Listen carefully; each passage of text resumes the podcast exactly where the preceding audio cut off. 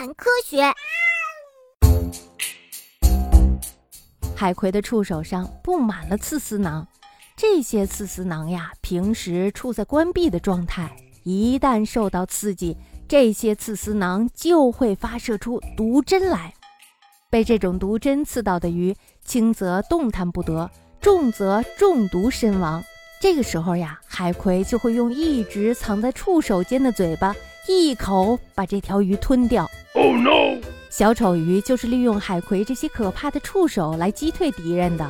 因为呀，小丑鱼的身上有一层保护膜，所以呢，它们对海葵的触手有免疫作用。哦，当在外面遇到敌人的时候，小丑鱼就会立刻躲进海葵的触手间。哦，即使再大再凶的鱼。也不敢轻易的进攻它。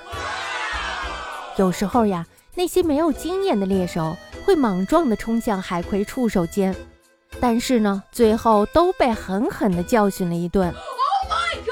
因为当那些鱼接近海葵时，海葵会把它们当做攻击自己的敌人，毫不犹豫地发射出毒针来。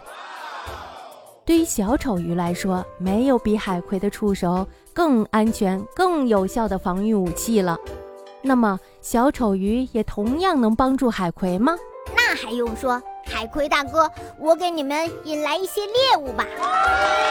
生活在珊瑚礁、海底岩石上的海葵是一种长相非常独特的动物，它们的身体啊呈空桶状，嘴周围长满了像花瓣一样美丽的触手。海葵呢，就像是开在海里的花朵一样，而它们的名字呀，也是因此而得来的呢。对呀，对呀，我们可是最美丽的花朵哟！只要是能用嘴吞下去的，海葵都会吃掉。它们是一种可怕的猎手，它用像花瓣一样的触手发射出可怕的毒针来捕食虾、螃蟹、蝶鱼、鳕鱼等比自己小的动物。海葵呀也有烦恼，它们虽然是动物，但是呀却不像是其他动物一样可以自由的移动。它们呀只能附着在其他的动物身上，或者是坚固的物体的表面。